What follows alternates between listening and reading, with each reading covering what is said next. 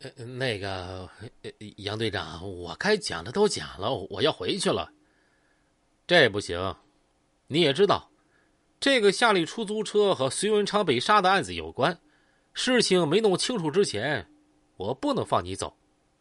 汤泉大眼睛一翻一翻的，呃，我为啥子要？我可是主动过来的，向你们说明情况的嘛。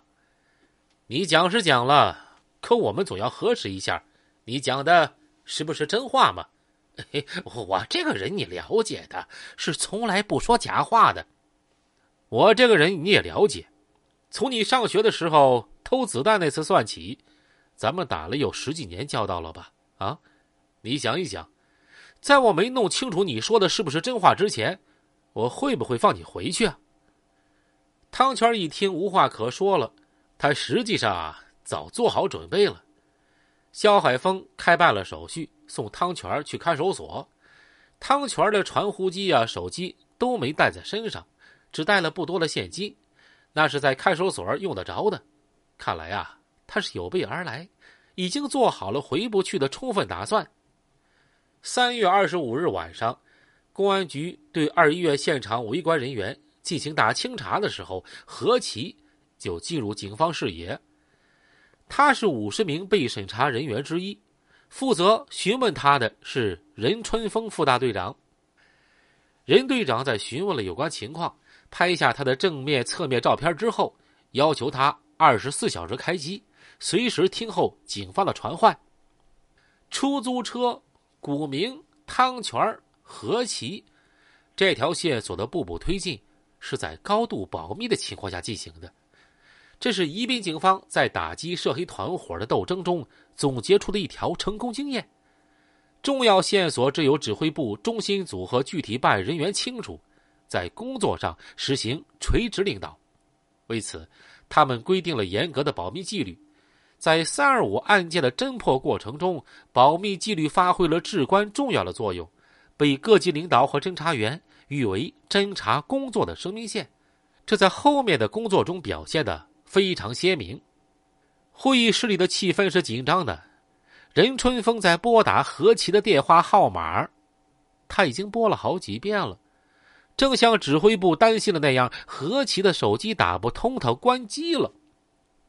一般情况下，在警方，特别是刑警大队副大队长要求开机的情况下，何其这一级别的人物啊，是不敢公然违抗公安局的指示的。他不会找这个麻烦。那么情况，仍然是那两种：要么何其已经逃匿，要么何其已经被杀害。何其是解开出租车之谜的钥匙，也是推进全案侦破的一个关键环节。汤泉能来投案，是把何其的线索明明白白的送到警察面前啊！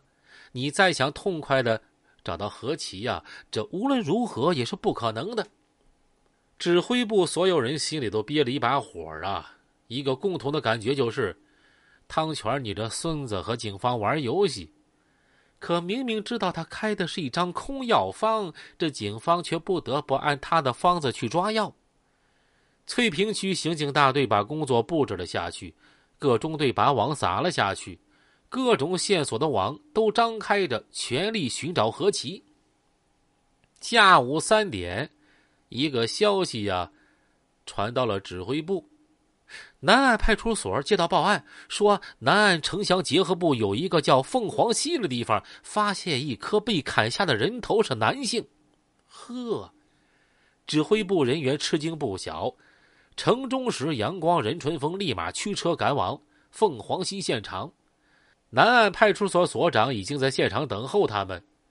发现人头的地方是一个准备填起来的泥塘，人头被塑料袋包着，是被人无意中啊给发现的。见到人头，大家松了口气儿，因为该人头已经腐败，看不清面孔了。从死亡时间看，不会是何其。这是另外一起杀人碎尸案。该案当天就被破获了。刑警大队在南岸派出所的配合下，很快查清，杀人者是一对夫妇，作案之后潜逃了。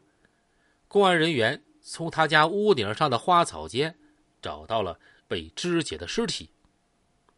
到了晚上啊，几条线上的信息都反馈回来，情况基本相同。